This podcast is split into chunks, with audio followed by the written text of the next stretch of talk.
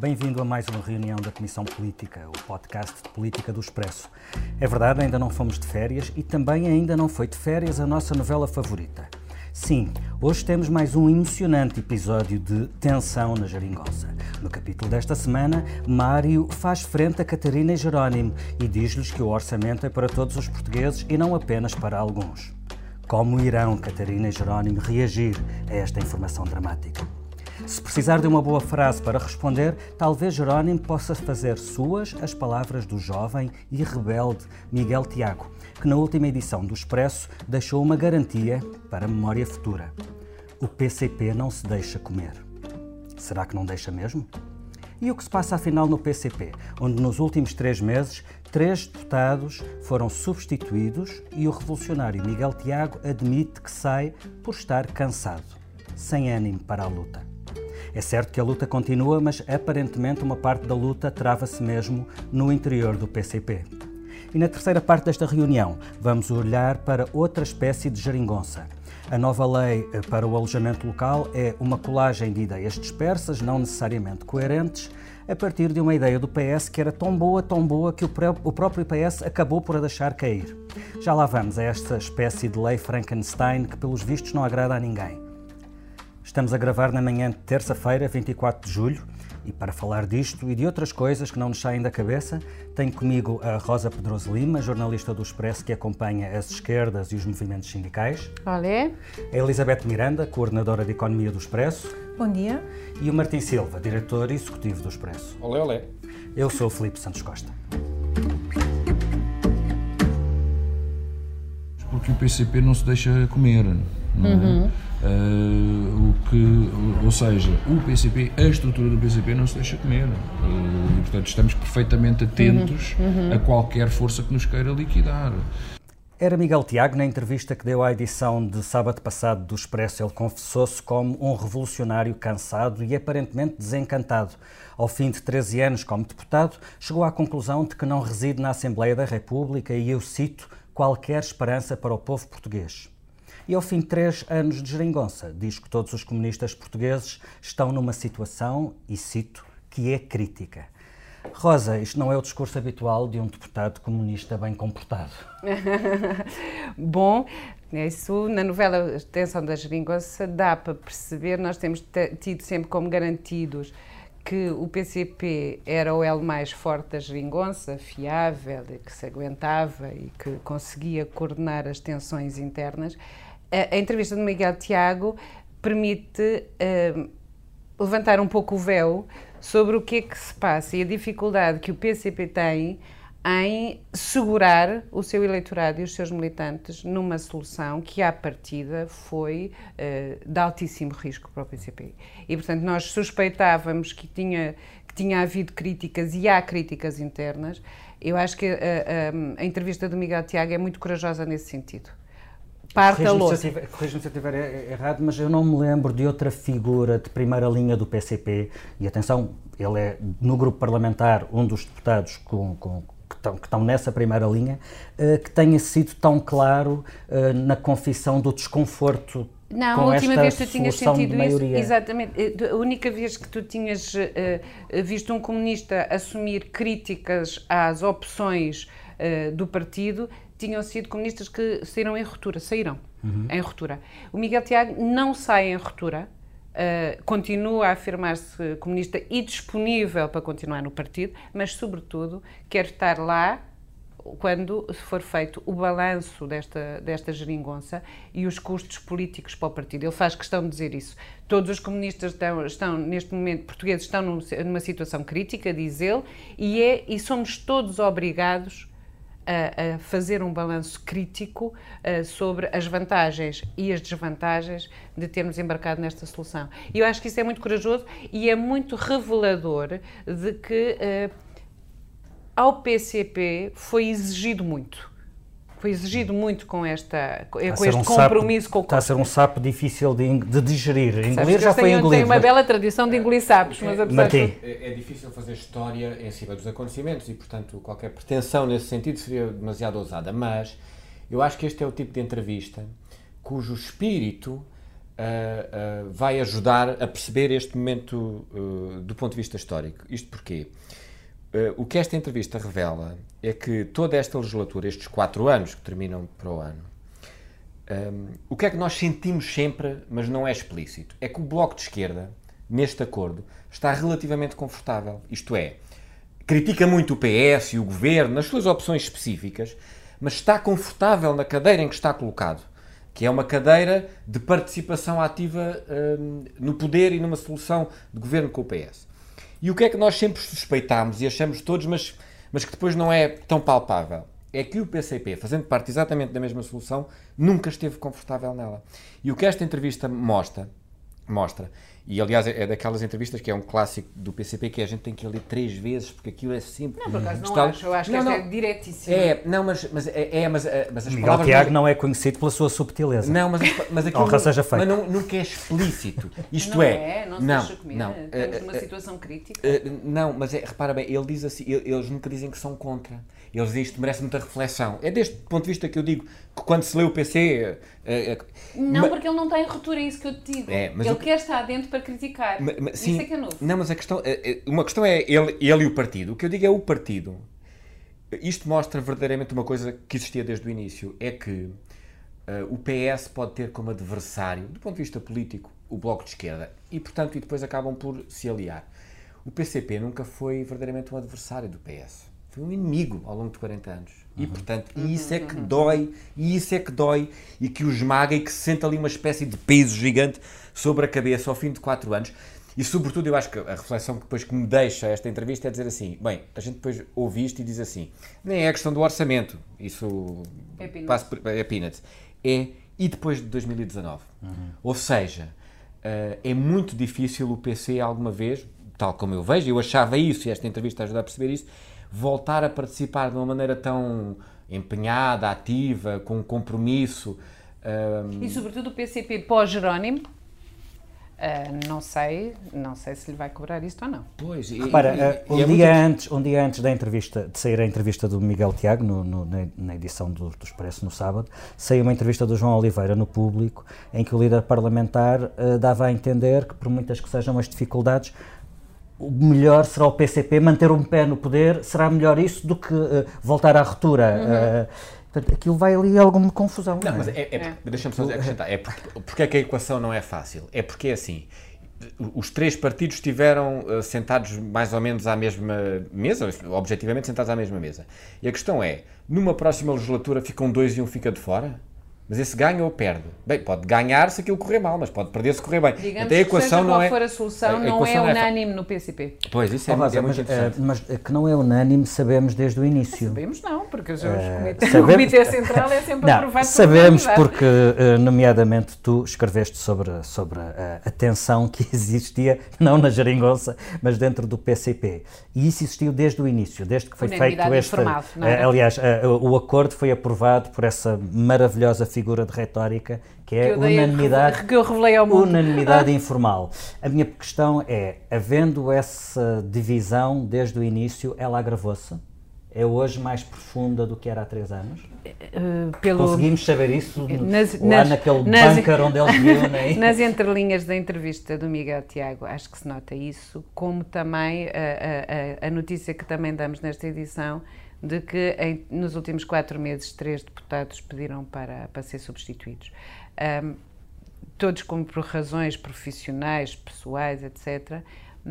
Mas, na verdade, se tivesse tudo um mar de rosas, ninguém pediria para ser substituído. Podemos dizer que uh, os três deputados que saíram alinham todos por uma linha dura? Podemos, mas eu não tenho a certeza. Ok, ok. Mas estas três saídas são já uma espécie de vassourada? É difícil, eles nunca, eles, eh, nem a, nem a Ana Virgínia, nem o João, exatamente, nem o João Ramos quiseram, quiseram falar e, portanto, daí a coragem de Miguel Tiago um, ser ainda mais de. Mas deixa-me de, só acrescentar, mas não, deixa de ser, mas não, desculpa, mas não deixa de ser paradoxal. É que isto correu bem, isto correu bem. Cá há, quatro, cá há três anos. Mas já tivesse... não está a correr tão bem. Dizes tu. Digo, é verdade. No é PCP há quem acha que não. Não, mas não é isso. Que há três, deixa há três anos tivessem dúvidas, eu percebo agora, correu bem. Correu bem, sobretudo porque, a julgar pelas, pelas sondagens, os eleitores do PCP continuam, neste momento, a aprovar esta solução governativa, não é? Agora, eu acho é que uh, a Geringonça e o PCP sai uh, da, da, deste acordo um pouco debilitado e a engolir mais desaforos do que aqueles que engoliu, nomeadamente ao nível da, da legislação laboral, que é uma que é uma reforma uh, emblemática para a esquerda e onde o governo nos tira completamente o tapete ao fazê-la ao fazê-la à direita. Eu acho que este será um dos chapos especialmente difíceis de, de engolir e que gerará um desconforto especialmente grande dentro, dentro do, do, do partido. Foi sendo empurrado pela, com, com, a barriga ao longo do, dos anos, estava prometida para 2016, foi para 2017. Mas não 18. fazia parte dos acordos iniciais da. da não fazia parte, mas estava no, programa do, estava no programa do governo e estava de tal molde que tudo fazia crer que haveria aproximação entre e o PS e a esquerda. Portanto, naquilo porta. que é o património da, da, da, esquerda, deixarem o PS aliar-se ao Rui Rio, eu que isto pode ser visto como uma, uma traição especialmente difícil de encontrar. E na verdade, e na, na verdade se não há acordo sobre leis laborais, que acordo é que há à esquerda, não é? Exatamente. E não concordo com o Martim. Correu bem, não correu bem, correu bem eh, se tiveres as autárquicas entre parentes, não é? Porque a parte das autárquicas não correu nada bem ao PC. É verdade, esse ponto é importante. E, e acredito que pesa no tal bunker que estávamos a falar, admito que pese, no sentido de eles acharem, olha, isto uh, no que conta no final do dia, que é perceber quantos votos é que nós temos, se calhar pois, isto não foi bom. E continuamos a falar disto tudo, mas agora com uh, a capa da, do nosso Guilty Pleasure. Tensão na Geringonça. Sejam bem-vindos ao Jornal da Noite. O Ministro das Finanças rejeita a possibilidade de os professores recuperarem todo o tempo de serviço que esteve congelado. Mário Centeno diz que o orçamento do Estado do próximo ano é para todos os portugueses e que não vai pôr em causa o equilíbrio das contas públicas. Já sabíamos que não há dinheiro, agora ficamos a saber que ou há moralidade ou comem todos. Ou melhor, não comem porque não há bolo para distribuir. Há meses que os avisos de Mário Centeno sobre o próximo orçamento, eh, seja em discurso direto, seja em notícias oriundas do Ministério das Finanças, vão no mesmo sentido. O orçamento do ano eleitoral não será um típico orçamento eleitoralista. Se no início do mandato o governo foi capaz de contentar tudo e todos, agora chegou a hora de Centeno fazer de polícia mal. Uh, Martim, o, o Mário Centeno, que vai fazer o último orçamento antes das eleições, é o Ministro das Finanças de Portugal ou o Presidente do Eurogrupo? Eu, eu, eu, acho que é as duas coisas e não acho necessariamente que seja mau uh, que ele seja as duas coisas. Portanto, nesta novela ele não faz necessariamente gêmeo mau e gêmeo bom. Quer dizer, uh... quer dizer eu diria que faz de, de, de, gênio mau para quem é mais eleitoralista e eventualmente para quem acha que os compromissos europeus têm que ser cumpridos. é mais gêmeo, é. não é gênio. Agora, eu, eu disse gêmeo. Atenção na geringonça, atenção na geringonça para usar aqui a, a, a nossa expressão favorita, neste caso do orçamento, eu acho que isto é uma espécie de. Existe atenção, mas isto é, é, é como os filmes do mocinho e da mocinha. Eles, no fim, acabam por ficar felizes e juntos. E, portanto, portanto, tirando esta parte, que eu acho que há aqui uma espécie de psicodrama que, que existe sempre e que faz parte da coisa, e que no fim vai ser tudo aprovado, Uh, uh, eu achei a entrevista de Centeno uh, muito interessante. sei que pode parecer estranho, mas achei. gostei, gostei, gostei muito de ler e achei-a particularmente incisiva. E acho que os recados de Mário Centeno, que são, à primeira vista, e à segunda e à terceira, muito para os parceiros da Jeringonça e, se quisermos, para os poderes que existem ali à volta, nomeadamente na questão dos professores, mas também são, em boa parte, uh, para dentro do governo e para dentro do PS, pelo facto de nos aproximarmos de, de, de, de, de ano eleitoral e, e, e, e, quer dizer, todos os ministros e todo o PS vão querer dar o maior número de bombons Mas isso é possíveis. Não é preocupante, não é? Ou seja, quando, quando o ministro vem dizer que não há dinheiro e não há dinheiro para os professores, um, na semana em que aquele bizarro ministro da Educação vai finalmente reunir com, com, com os sindicatos para lhes apresentar as contas, o Ministro das Finanças vem claramente dizer as contas estão feitas e são estas. Isso é que é extraordinário. E, e, portanto, é que eles não tinham é... nomeado um grupo de trabalho há duas semanas para fazer as contas. Olha, Elizabeth, consegue-se esclarecer-nos? Então, há contas sim. ou não há contas? O Brandão Rodrigues... Há contas, há contas já há vários meses, elas são... Não, é, a metodologia... Há. A metodologia números há. Números Eu não há. sei se há contas, porque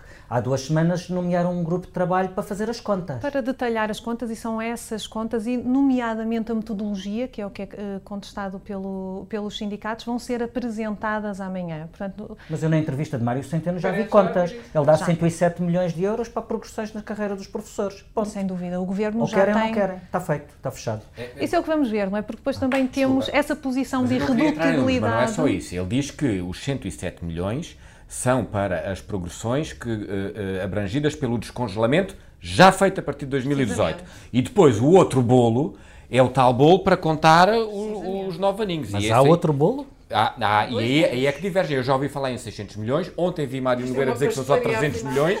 E, portanto, olha, alguém que faça as contas. Nós no, no Expresso já, já detalhámos essas contas. Elas não são fáceis de perceber, mas há dois efeitos, eh, basicamente, sem querer, sem querer amassar muito. Portanto, há um efeito de descongelamento automático, porque a partir de janeiro todos os funcionários públicos passaram a progredir normalmente, incluindo professores. E é esse efeito que Mário Centeno fala. Portanto, em 2019 vão ser já 57 milhões. A questão é o que é que se faz do, com o tempo que está congelado para trás. E os professores querem que se conte todo o tempo, o governo acha que é bastante injusto porque os professores progridem essencialmente com base no tempo, os outros funcionários públicos com base no mérito, no mérito e quer condensar aqui, arranja aqui uma fórmula de conversão. E, sobretudo, quer é travar que reivindicações parecidas de outros de grupos outros, da função pública que têm carreiras. Mas há meses que andamos nesta há, macacada. Há meses que andamos nisto. É os 600 milhões são 600 milhões, sim, mas são só a partir de 2023. Portanto, o, os 600 milhões existem, mas não são um efeito orçamental imediato. Não é? Em 2019 seriam qualquer coisa como 100 milhões de euros de custo total se, se a proposta dos sindicatos fosse, fosse avante. O que, o, o que eu julgo julgo é, é, que, aparentemente, eh, houve um braço de ferro, as duas partes já sinalizaram que querem desbloqueá-lo e, e não querem contaminar a discussão do Orçamento do Estado com isto. Portanto, havia neste fim de semana uma fonte que, que ao público dizia que vai ser negociada uma, uma solução que salva face para todos os lados e muito provavelmente um, é, o, é o que vai acontecer uh, aqui. Eu concordo com a Rosa que o que parece estranho uh, é esta mensagem de Mário Centeno que quanto a mim, não diz nada, não vai em nada além daquilo que ele tem repetido nas últimas, nas últimas entrevistas. Aliás, a entrevista, sem prejuízo de ser interessante, é repetitiva se lermos as últimas três entrevistas, são, são praticamente iguais a, a, essa em termos de conteúdo, com ligeiras variações de forma. O que é estranho é ele fazer isto, dizer isto nas vésperas de os sindicatos é e o governo se Os senhores estão-se a sentar à mesa, à mesa, mas quem define as regras do jogo é alguém que não está oh, sentado naquela é mesa.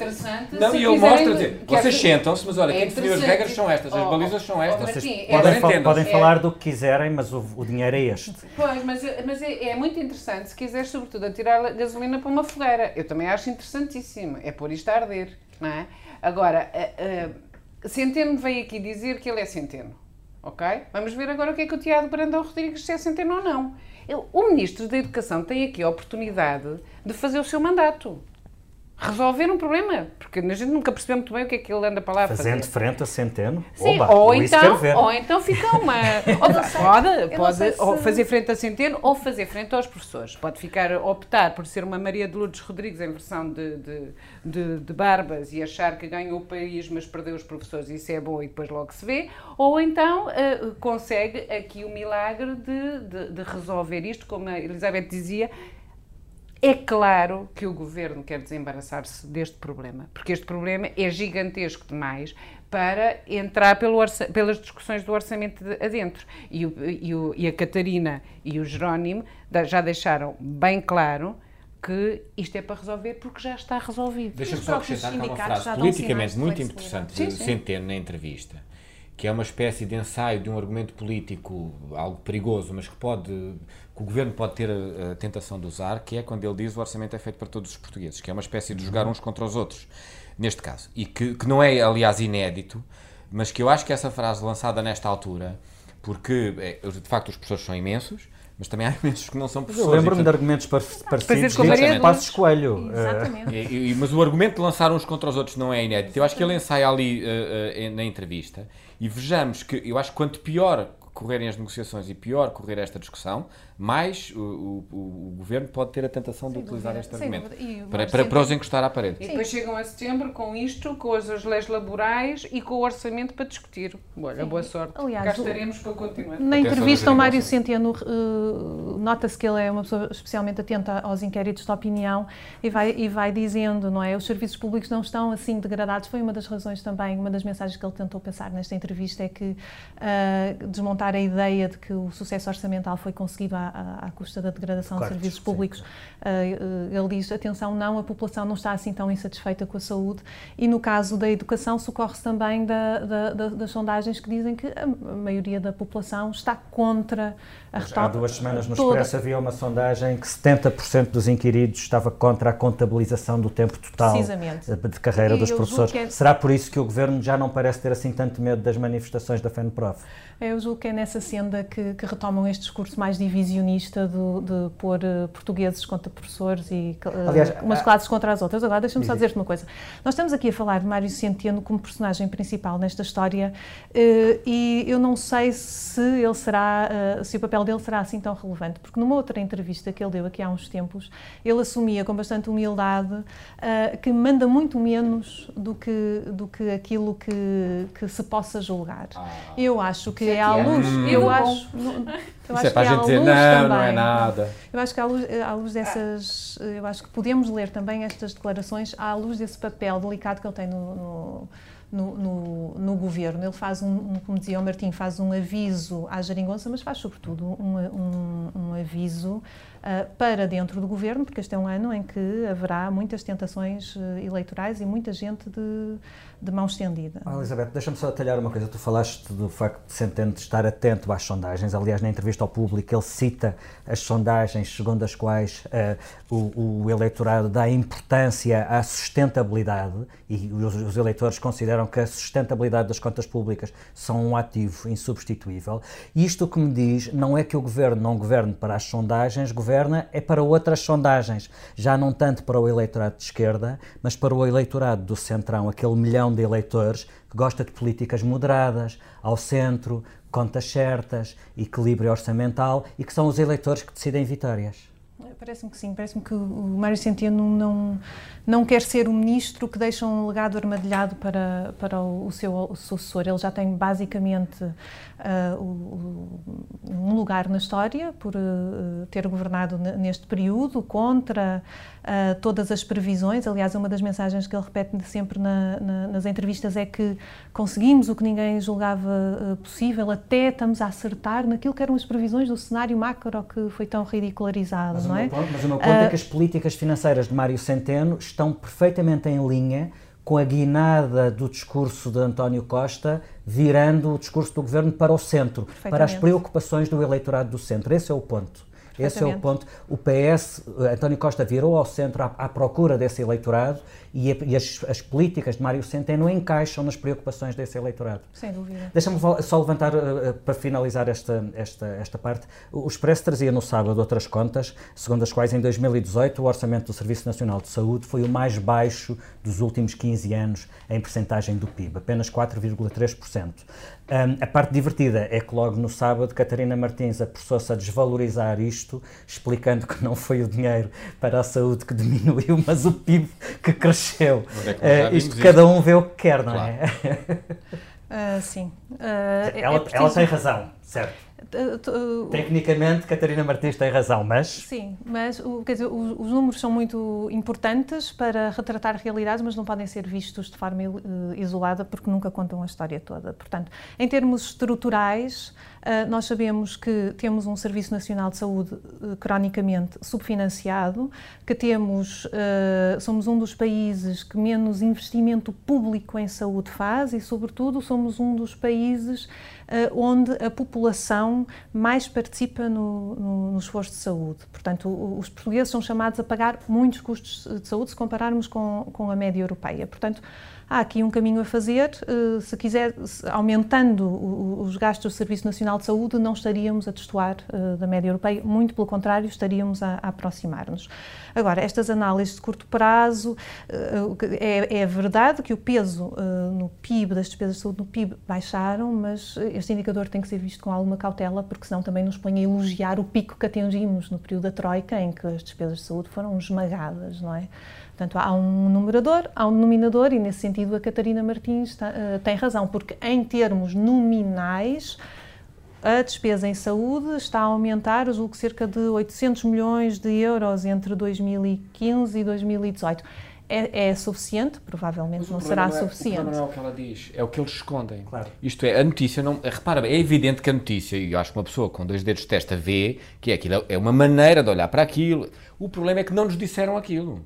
É porque andamos há quatro anos a dizer, não, recuperamos os serviços públicos, estamos a investir mais, estamos a fazer isto. Ao menos que dissessem, olha, estamos a recuperar, mas é menos do que queríamos e isto até diminuiu no PIB. Não. E assim, e é sintomático que Catarina pois, Martins olhe para é os números exatamente da mesma maneira que Mário Centeno olha. Pois, é isso. E eu quero aproveitar o facto de termos usado as expressões numerador e denominador nesta comissão política para passar ao tema seguinte.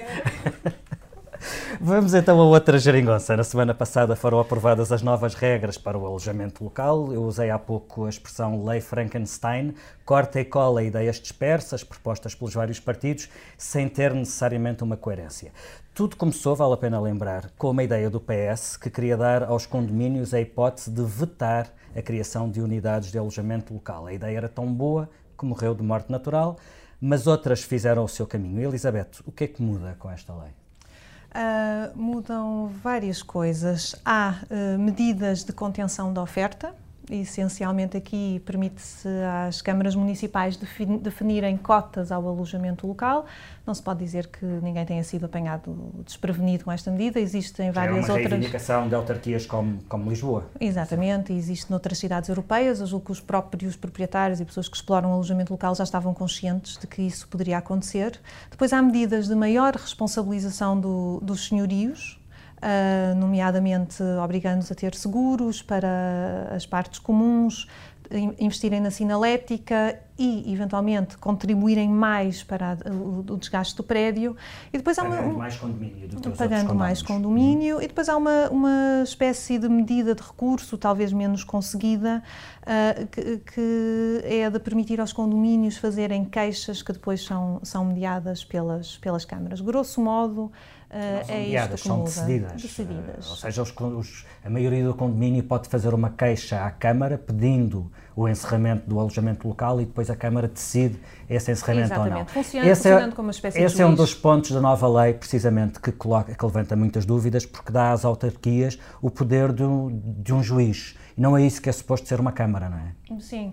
Uh, havia quem, quem pedisse uma figura como os julgados de paz, que, que agilizasse que existem, sim, que existem funcionam, funcionam, funcionam. de facto, são um meio de alternativa de resolução de litígios relativamente uh, eficiente. Uh, esta solução, muito provavelmente, nunca vai ser uh, acionada, porque a regulamentação vai ser de tal modo difícil e as câmaras vão ter, querer proteger-se de, de, tal maneira das, dos protestos de um lado e do outro que, que, que provavelmente vão blindar a, a solução. Eu, eu, eu, este exemplo do alojamento local é um exemplo que serve para tanta coisa em Portugal. Que é, eu, acho que o fenómeno do turismo, a mim não me ouvirão uma crítica que seja este fenómeno do turismo que está a acontecer, ao alojamento local, a tudo o que está a acontecer, acho magnífico. Agora, se o legislador não serve para andar à frente da sociedade, também não convém andar tão atrás, e é o que acontece sempre, que é perante um fenómeno destes, é óbvio que tem que haver uh, regulamentação, é óbvio que tem que haver uh, regulação estatal ou dos poderes públicos, mas o Estado e os organismos do Estado parece que andam sempre a correr da fogadilho, que é, percebem tarde o fenómeno, percebem mal o fenómeno e quando percebem o fenómeno vão da fogadilho fazer um conjunto de medidas, eu não as conheço em absoluto detalhe, mas que me parece que há aqui depois um excesso de regulamentação, uma espécie de eh, pronto, agora percebemos que há um problema e vamos tentar resolver sobretudo, e metem-se demais nas coisas. Sobretudo, Martim, há a introdução de um elemento de incerteza é para os investidores. É os proprietários, os, proprietários, os proprietários de alojamento local queixam-se que com estas regras o negócio passa a ser absolutamente imprevisível porque fazem um investimento que pode a qualquer momento ser encerrado por uma iniciativa do condomínio. E qualquer pessoa que já tenha estado em reuniões de condomínio sabe o inferno que isso pode ser. um, e, e, e, portanto, para além disso, na verdade, este é um problema de três ou quatro freguesias de Lisboa e uma ou duas no Porto. Porquê tanto chinfrim com o alojamento local?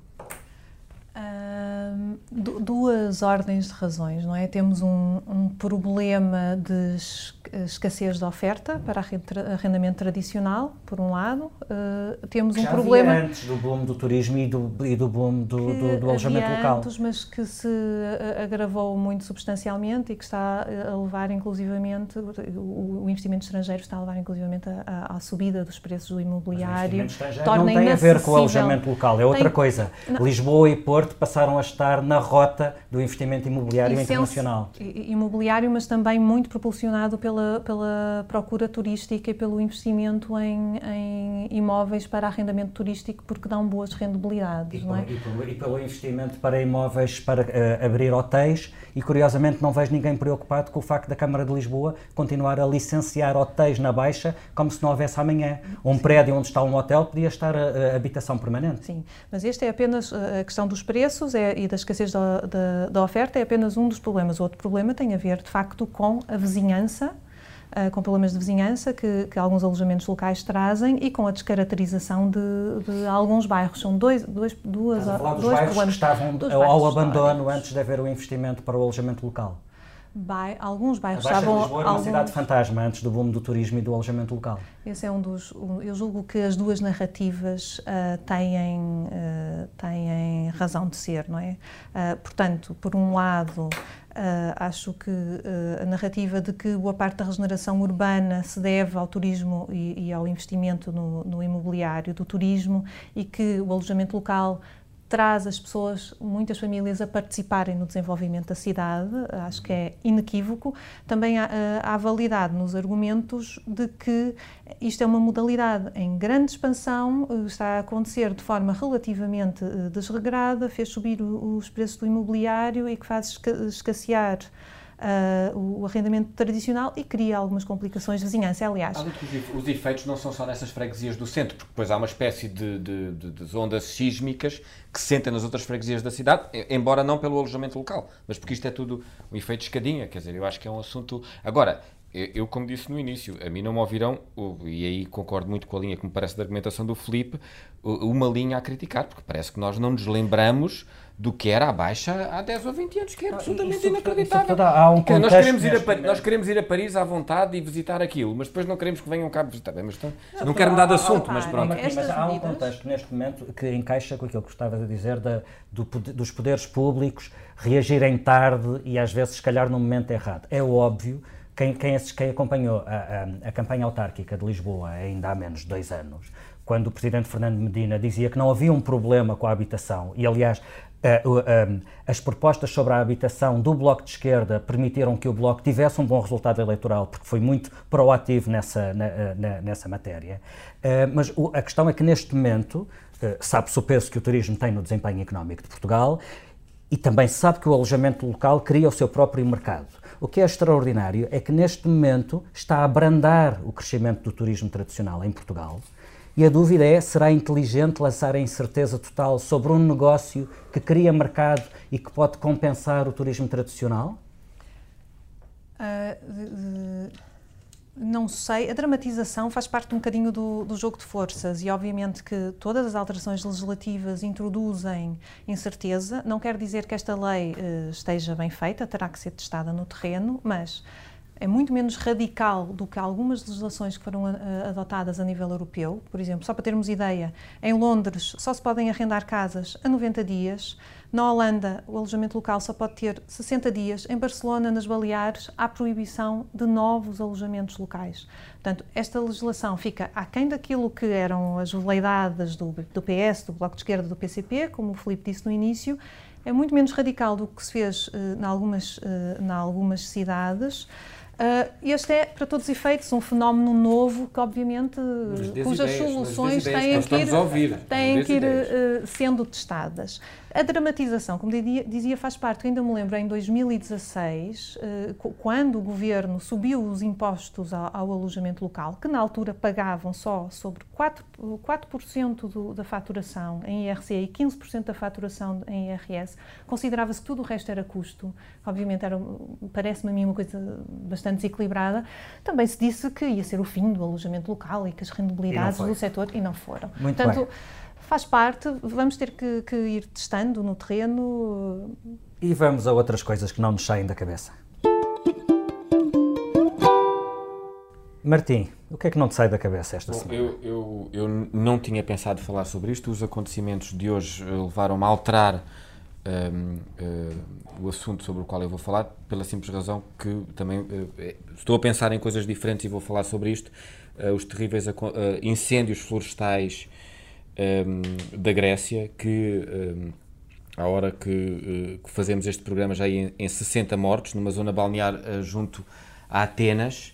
Uh, e os relatos são dramáticos de pessoas mortas uh, uh, carbonizadas dentro dos carros, nas casas. Já vimos este e, filme. É? E obviamente é isso, traz-nos inevitavelmente à memória os terríveis acontecimentos do ano passado. Até agora, este ano em Portugal, felizmente não tem havido incêndios, mas é algo que. ou incêndios com essa dimensão, mas é algo que não nos deve. pelo menos a mim não me sai da cabeça. Elizabeth, conta-nos tudo, o que é que não te sai da cabeça? Uma coisa menos dramática, mas uh, relevante, que eh, tem a ver com a falta de transparência de, de, das nossas instituições públicas, a forma como os nossos políticos e os, os, dirigentes públicos olham para, para a informação e aquilo que é o bem público. Esta semana tivemos a, a bizarria de conhecermos dados da Segurança Social sobre pensões através da Pordata, que é uma entidade privada. São números que o Ministério da Segurança Social não publicou, uh, que não divulga uh, a pedido uh, aos jornalistas, mas que, por qualquer razão, foram divulgados por uma entidade privada. A Pordata tem todo o mérito, tem, aliás, o grande mérito de ter conseguido traduzir para a população em geral aquilo que é a informação estatística mais, mais complicada mas eu ainda me lembro do tempo em que Vieira da Silva uh, protestava veementemente no Parlamento contra o governo anterior porque lhes negavam informação pública essencial. E também me lembro de Vieira da Silva, no, no programa de governo, ter prometido acabar com os problemas de falta de transparência no Estado e publicar uma mega base de dados estatística com informação pública. E agora, no seu próprio Ministério, sabemos de informação relevante através da Pordata. Ora, aí está uma coisa surpreendente. Alguém que promete e chegando ao governo faz o contrário. Olha, a, a, mim não me sai da cabeça o, o, que se passa com a CP e com a TAP. Uh, as notícias sucedem-se em catadupa. Uh, a CP conseguiu a, a, decisão extraordinária de suprimir o primeiro alfa de Lisboa, o primeiro alfa do dia de Lisboa para o Porto. Os comboios da linha de Sintra uh, uh, uh, são menos à hora de ponta, suprimiram comboios à hora de ponta na linha de Sintra. Na semana passada houve uma notícia absolutamente extraordinária. Um conjunto de deputados do PS um, foram para a linha do Oeste para protestar contra uh, o serviço da CP e depois chegando, chegando à, à, estação, o comboio em que eles tencionavam embarcar tinha sido suprimido e os deputados do PS tiveram que fazer a viagem de carro e por causa disso chegaram ao destino duas horas mais cedo do que o que estava previsto. Isto é tudo extraordinário. Na TAP passam-se coisas inenarráveis, o, o, número de cancelamento de voos, o, o que se passa na li, nas ligações aéreas para a Madeira é pornográfico e estamos a falar de uma região uh, para, uh, para, para, cuja economia as ligações aéreas são decisivas, sobretudo por causa do turismo. Aliás, há uma comissão parlamentar de inquérito no Parlamento da região autónoma da Madeira sobre o que se passa na TAP e perante isto. Há um ministro que tutela as infraestruturas e os transportes, ele chama-se Pedro Marques, para quem não saiba, e que está a conseguir espantosamente passar pelo meio dos pingos da chuva. Ele deve ter uh, uma excelente agência de comunicação, há ali um spin magnífico, porque parece que não se passa nada e este governo que até conseguiu reverter a privatização da TAP para garantir que o Estado tem a maioria do capital, a TAP faz o que lhe apetece e o governo não lhe apetece fazer nada.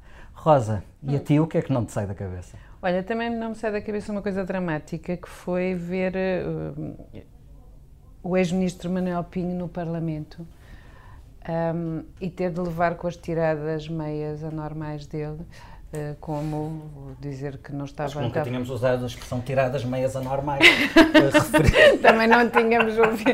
também não tínhamos visto este desempenho E também não tínhamos... É? Exatamente, e também o numerador e o calculador também, portanto isto é, é, só, é só caixas hoje. Um, não, o desplante, a desfaçatez, a falta de, de, de, vergonha e de respeito pelo Parlamento uh, foram, são de facto inéditas. E depois Sobre isso, ainda tive de ler no Expresso e li várias vezes, e agora vou até para me ajudarem nesta terapia pessoal, um, a frase. Deitar isso cá para fora. vou deitar cá para fora. A frase, a última frase de José Sócrates, no artigo que fez sobre precisamente um, a intervenção de Manuel Pinho no Parlamento, mas no sentido contrário à minha, e vou citar. Há dias em que é realmente difícil olhar para o teatro político sem esboçar um jogar de rejeição.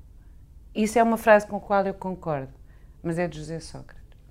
E pronto, é ficamos por aqui esta semana. A edição multimédia deste, desta reunião da Comissão Política foi da Joana Beleza, a ilustração é do Marco Grieco e a música é dedicada ao engenheiro José Sócrates e a Manuel Pinho. Como é que tu agora... Manuel Pinho o quê? Ah, já agora vamos esquecer, que expressão tão boa. Tirada, Enfim. Tiradas mais ou menos a nós. Tiradas mais... Meias a nós. Meias a nós. Então esta é para ele.